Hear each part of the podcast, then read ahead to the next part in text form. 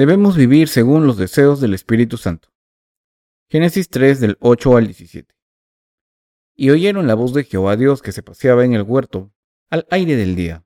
Y el hombre y su mujer se escondieron de la presencia de Jehová Dios entre los árboles del huerto. Mas Jehová Dios llamó al hombre y le dijo, ¿Dónde estás tú? Y él respondió, Oí tu voz en el huerto y tuve miedo porque estabas desnudo y me escondí. Y Dios le dijo, ¿quién te enseñó que estabas desnudo? ¿Has comido del árbol de que yo te mandé no comieses? Y el hombre respondió, La mujer que me diste por compañera me dio del árbol y yo comí. Entonces Jehová Dios dijo a la mujer, ¿qué es lo que has hecho? Y dijo la mujer, la serpiente me engañó y comí. Y Jehová Dios dijo a la serpiente, por cuanto esto hiciste, maldita serás entre todas las bestias entre todos los animales del campo. Sobre tu pecho andarás, y polvo comerás todos los días de tu vida. Y pondré enemistad entre ti y la mujer, y entre tu simiente y la simiente suya. Esta te herirá en la cabeza, y tú le herirás en el calcañar. A la mujer dijo, Multiplicaré en gran manera los dolores en tus preñeces. Con dolor darás a luz los hijos, y tu deseo será para tu marido, y él se enseñoreará de ti. Y al hombre dijo, Por cuanto obedeciste a la voz de tu mujer, y comiste del árbol que te mandé diciendo, no comerás de él, maldita será la tierra por tu causa, con dolor comerás de ella todos los días de tu vida. Cuando Dios creó al hombre no lo hizo para que se rebelase contra él desde el principio de la creación. Dios creó un mundo hermoso y ordenado. Sin embargo, Satanás se rebeló contra Dios. Este Satanás no era el diablo desde el principio, sino que era un ángel que quería ocupar el trono de Dios y que desafió su autoridad para exaltarse por encima de él, y por ello fue condenado y expulsado a la tierra. Cuando Satanás fue expulsado por Dios, intentó engañar a la humanidad que él tanto amaba, para que los seres humanos fueran enemigos de Dios. Por eso, Dios castigó a la serpiente, la encarnación de Satanás, y la maldijo diciendo, y polvo comerás todos los días de tu vida. Por eso Satanás empezó a vivir alimentándose de los deseos carnales de la humanidad. Incluso en este momento, Satanás sigue intentando a los seres humanos, y cuando caen en el pecado, les hace sentirse culpables y les produce sufrimiento y tristeza. La música pop, que influye a muchos jóvenes hoy en día, es demasiado lasciva y desenfrenada. Cuando los grupos de heavy metal sacuden la cabeza, el público se intoxica con las luces y el volumen de la música, se quita la ropa y baila al unísono, produciendo un ambiente de locura y desenfreno. Cuando la gente se intoxica con deseos carnales de este tipo, Satanás se complace. Cuando la gente tiene deseos carnales y comete pecados por culpa de estos y se obsesiona con cualquier otra cosa en vez de hacer la obra de Dios, podemos concluir que Satanás está interviniendo. Satanás impide que la gente busque a Dios al incitar locura en los corazones de la gente y haciendo que cometa pecados para que se levanten contra la justicia de Dios.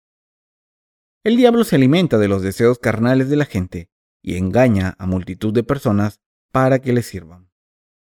Dios castigó a la serpiente, por cuanto esto hiciste, sobre tu pecho andarás y polvo comerás todos los días de tu vida. El que la serpiente coma el polvo significa que el diablo se alimenta de los pecados de la gente. Así que Satanás obra en este mundo para impedir que la gente sirva a Dios para que caiga en los deseos carnales y al final vaya al infierno y sea destruida. Satanás le dice a la gente que no sirva solo a la justicia de Dios, sino también a la carne. La razón por la que los que no han nacido de nuevo odian a los que sí han nacido de nuevo es que estos no sirven a la carne. Por supuesto, incluso los nacidos de nuevo no pueden vivir sin las cosas carnales, pero, aún así, son diferentes de los que no han nacido de nuevo y sirven a Dios por fe. Por eso, cuando el diablo intenta dominar nuestros corazones y provocarnos pensamientos carnales, debemos obligarle a irse mediante nuestra fe en Dios. Pero si estamos del lado del diablo, nuestra fe morirá. Queridos hermanos, para servir a la justicia de Dios deben vencer al diablo por fe. Judas no se rebeló contra Satanás y se puso de su parte. Esto provocó graves consecuencias.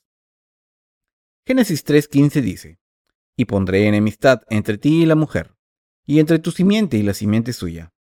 Esta te herirá en la cabeza, y tú le herirás en el calcañar. La mujer se refiere a la humanidad.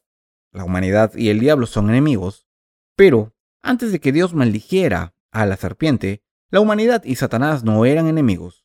Los amigos de la serpiente son los que solo siguen a la carne.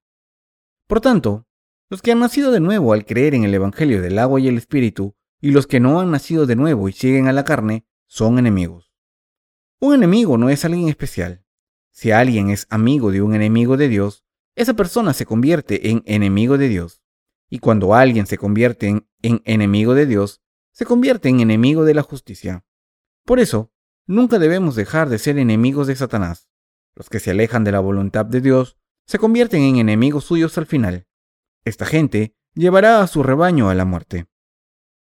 La expresión su semilla se refiere a Jesucristo, que vino como la semilla de la mujer, el Salvador, y tomó los pecados del mundo a través de su bautismo, murió en la cruz y se levantó de entre los muertos al tercer día. Al hacerlo, ha borrado todos los pecados que el diablo ha plantado en la humanidad. La expresión te herirá en la cabeza significa que Jesús erradicaría el pecado y la muerte, junto con la autoridad de Satanás. En otras palabras, significa que Cristo borraría los pecados de la humanidad. El pasaje de las Escrituras de hoy es una profecía sobre la victoria de Jesucristo contra Satanás a través de su bautismo, muerte en la cruz y resurrección. Así que esta parte es el Evangelio original. Jesucristo ha borrado todos los pecados del mundo y las artimañas de la humanidad que Satanás ha plantado en la humanidad. Jesús fue crucificado por el diablo. Sin embargo, como Jesús había sido bautizado por Juan el Bautista según la voluntad de Dios Padre, y como murió y resucitó de entre los muertos, ha vencido a Satanás. Dios le dijo a Satanás, y polvo comerás todos los días de tu vida.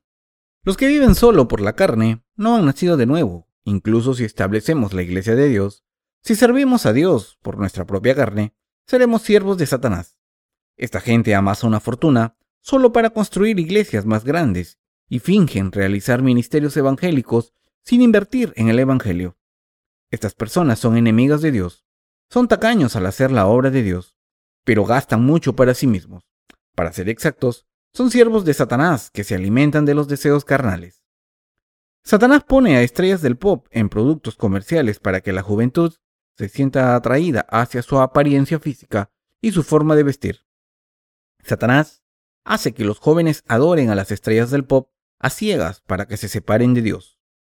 El diablo hace que los corazones de la gente caigan en estos deseos carnales.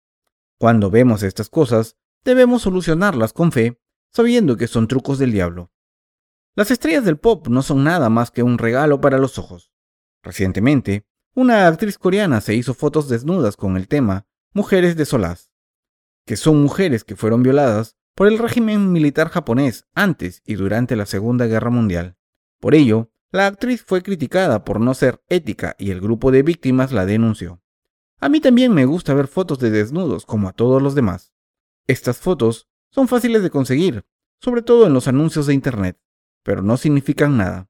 El que algunas personas ganen dinero por hacer este tipo de fotos no es nada preocupante. El problema es que esta generación está yendo en dirección hacia los deseos carnales cada vez más. Nuestras necesidades básicas deben estar cubiertas, y Dios nos da lo que necesitamos a su debido tiempo. Así que en vez de estar sometidos al cuerpo y a las necesidades materiales, debemos renovar nuestros corazones y correr hacia el Señor. Entonces Dios cubrirá nuestras necesidades físicas y espirituales. El Señor les dará prosperidad en cuerpo y espíritu a los que hagan su voluntad. La cirugía plástica está de moda. Entre los que han recibido la remisión de los pecados, hay alguien que se haya vuelto loco y piensa, si las circunstancias lo permiten, ¿Me gustaría cambiarme la cara? Las circunstancias no son la razón por la que no debemos hacernos la cirugía plástica, sino que como no aporta ningún beneficio, no tiene sentido someterse a una de esas operaciones. A todos los jóvenes que están en el Señor, les pido que no se dejen engañar por la apariencia exterior de las mujeres. No es más que una fachada de maquillaje. Los cosméticos crean diferentes ilusiones ópticas. Si se casan con alguien por su apariencia exterior, no solo quedarán decepcionados, sino que morirán espiritualmente. Los hombres justos deben dar prioridad a la belleza interior de las mujeres. Por eso la Biblia dice, no codicies su hermosura en tu corazón, ni ella te prenda con sus ojos. Proverbios 6:25. Cuando era joven, yo también fui engañado por estas ilusiones ópticas. El verdadero objetivo de los cosméticos era proteger a la piel de los elementos. Pero con el tiempo, las mujeres comenzaron a utilizarlo para parecer más sensuales. La apariencia física de las mujeres ha cambiado mucho hoy en día. Quizás sea porque vengo de una ciudad pequeña, pero cada vez que voy a una gran ciudad, todas las mujeres me parecen hermosas y casi nunca veo ninguna fea. Esto es sin duda una ilusión óptica. Las mujeres de las grandes ciudades se parecen y tienen el mismo corte de pelo y el mismo estilo de ropa. Tienen la cara blanca como si se hubiesen lavado con lejía. Pero cuando miro más de cerca, veo que todas llevan maquillaje. Los cosméticos han avanzado tanto que dependiendo de cuánto maquillaje lleven las mujeres, cambian de apariencia física. Quizá por eso las mujeres invierten tanto dinero en estas cosas. No me estoy refiriendo a la belleza. Lo que quiero decir es que la gente del mundo adorna su carne demasiado. El mundo invierte demasiado en el cuerpo. Comparadas con estas mujeres, nuestras hermanas casi no se ponen maquillaje.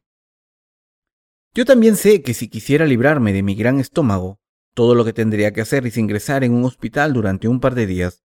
Con una liposucción estaría delgado de nuevo en poco tiempo.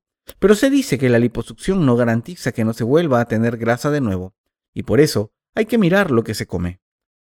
Sin embargo, debo cuidar mi dieta para que mi cintura no sea todavía más gruesa. Intento comer cosas sanas e intentar no estar obeso. Si dejo de estar sano, esto tendrá un impacto negativo en la obra de Dios. Dios dijo, y polvo comerás todos los días de tu vida. Esto significa que el diablo se alimenta de los deseos carnales de la gente. Los demonios incitan a los humanos a pecar y se alimentan del pecado. ¿Qué ocurre cuando las personas cometen pecados? Que dejan de lado a Dios y desafían su autoridad. Así que es cierto que el diablo se alimenta del pecado. Sin embargo, nuestro Señor ha borrado el pecado y la destrucción que el diablo había plantado en nuestros corazones al venir al mundo tomar los pecados del mundo a través de su bautismo, llevarlos a la cruz, ser crucificado, derramar su sangre en la cruz, morir en ella y levantarse de entre los muertos. Todavía hay gente que, engañada por Satanás, sigue sirviendo solo a la carne. Esta gente también se puede encontrar entre los nacidos de nuevo. Siguen al diablo y no le tratan como a un enemigo. Debemos vencer al poder de la oscuridad. Incluso nuestras familias pueden convertirse en nuestros enemigos. Cuando llegan tiempos de tribulación, estos enemigos nos traicionan y nos llevan a la destrucción. Por eso, no debemos ser amigos de los que Dios ha declarado sus enemigos. Debemos distinguir a nuestros enemigos de la gente de Dios. Dios incrementó el sufrimiento en la concepción de las mujeres y les hizo dar a luz con dolor. Les he dicho que la mujer se refiere a la iglesia de Dios, mientras que el hombre se refiere a Jesucristo. Romanos 5:14. Esto significa que los santos tienen que sufrir mucho para salvar a los pecadores del infierno. Del mismo modo en que una mujer solo puede dar a luz sufriendo dolores de parto, nosotros solo podemos dar a luz a los hijos espirituales si sufrimos por la fe. Sin el dolor de la fe, no podemos dar a luz a los hijos espirituales. Por esta razón, debemos sacrificarnos para servir al Señor y debemos invertir más fe en seguir a Dios y en confiar en el Evangelio del agua y el Espíritu. Incluso, de ahora en adelante, Nuestros corazones deben amar el Evangelio del agua y el Espíritu. Solo cuando lo amamos podemos concebir a los hijos espirituales y dar a luz. No nos convertimos en hijos de fe al no hacer nada. Dios dijo, y tu deseo será para tu marido, y él se enseñoreará de ti. El marido no se refiere al marido de la carne. La Biblia debe ser interpretada espiritualmente. Debemos dejarnos gobernar por Dios, por su justicia, entre el mundo y el Señor, debemos elegir ser gobernados por el Señor. En la iglesia, algunos deben liderar y otros deben obedecer. Debemos dejarnos guiar por Dios. No podemos seguir con nuestras vidas de fe a no ser que nos dejemos guiar por la iglesia de Dios, por nuestros hermanos y hermanas de fe, y por la obra de Dios. Dios gobierna a través de su iglesia y nos enseña la disciplina espiritual de la fe en la iglesia de Dios a través de su obra. Cuando nuestras mentes carnales se vienen abajo, aprendemos cosas espirituales. Solo cuando hemos recibido una educación espiritual, nuestras relaciones pueden ser sanas. No hablo del matrimonio entre humanos, sino que intento decir que Jesús es nuestro prometido y que solo podemos casarnos con Él si le obedecemos. Los que no siguen esta voluntad tendrán problemas en su matrimonio espiritual y el Señor les abandonará. Los que se divorcian del Señor no le pueden seguir, ni pueden dar a luz a un hijo del Señor. En un matrimonio, si el marido es demasiado débil, la mujer debe tomar el mando, y cuando la mujer es demasiado débil, el marido debe ser el que tome el mando. Quien sirva con lealtad al Señor y le siga espiritualmente, está gobernado por el Señor. Si alguien no acepta su liderazgo, su relación con Dios se deteriorará. Si tenemos faltas, debemos admitirlas ante el Señor, y aunque seamos insuficientes, debemos seguir al Señor y obedecerle. Si por el contrario, seguimos insistiendo en nuestras ideas y nuestra justicia, será nuestro fin. Dios les guía a través de la iglesia, a través de los ministros y hermanos y hermanas que nos preceden. ¿Creen en esto? Así es como Dios nos gobierna. Ninguno de nosotros quiere ser gobernado por otros en el plano de los asuntos humanos. Pero en cuanto a las obras de Dios, debemos obedecer el orden que Dios ha establecido en su iglesia. Podemos hacer esto si ponemos nuestra fe en la justicia de Dios. Como Adán escuchó a su mujer y comió del árbol prohibido, perdió las bendiciones de Dios y tuvo que trabajar la tierra toda su vida para poder comer de ella. Solo cuando trabajamos hasta la muerte podemos obtener los frutos espirituales y recibir las bendiciones de Dios. Sin servir a Dios, no podemos aprender sobre la fe. Cuando servimos al Señor, podemos aprender la voluntad de Dios y nuestros corazones pueden cambiar. Debemos labrar la tierra durante el resto de nuestras vidas para comer de ella. Cuando empezamos a servir solo al Señor, nos damos cuenta de lo siguiente. Por eso Dios me hizo hacer esto y me guió así. En teoría, puede parecer imposible de entender al principio, pero cuando nos negamos a nosotros mismos y obedecemos a Dios, podemos darnos cuenta de que Dios hizo lo que hizo porque era necesario para nosotros. Así es como podemos aprender sobre la fe, tener fe, vivir por fe y entender la fe. Podremos apreciar esto cuando obedecemos a Dios. Solo podemos comer si trabajamos durante toda nuestra vida. Solo cuando servimos al Evangelio hasta el día en que morimos, podemos obtener los frutos espirituales y comer de ellos. Sin trabajo, no hay frutos. Recogemos lo que sembramos. Si sembramos por fe, recogeremos los frutos de la fe, pero si sembramos por nuestra propia carne, recogeremos cosas carnales. Por tanto, debemos sembrar la semilla espiritual por fe. Cuando obramos espiritualmente después de nacer de nuevo, puede parecer que no hay mucho que hacer, pero cuando vivimos por fe, hay tanto que hacer que no hay tiempo para todo. ¿Qué podemos ganar si no trabajamos para el Señor? Recientemente, los obreros que llevan más años en nuestra misión se reunieron y dialogaron sobre nuestra obra futura. Cada departamento presentó un informe de su trabajo y se tomaron decisiones después de consultar con los demás. Hagamos esto, así podemos difundir el Evangelio efectivamente sin incurrir en demasiados gastos.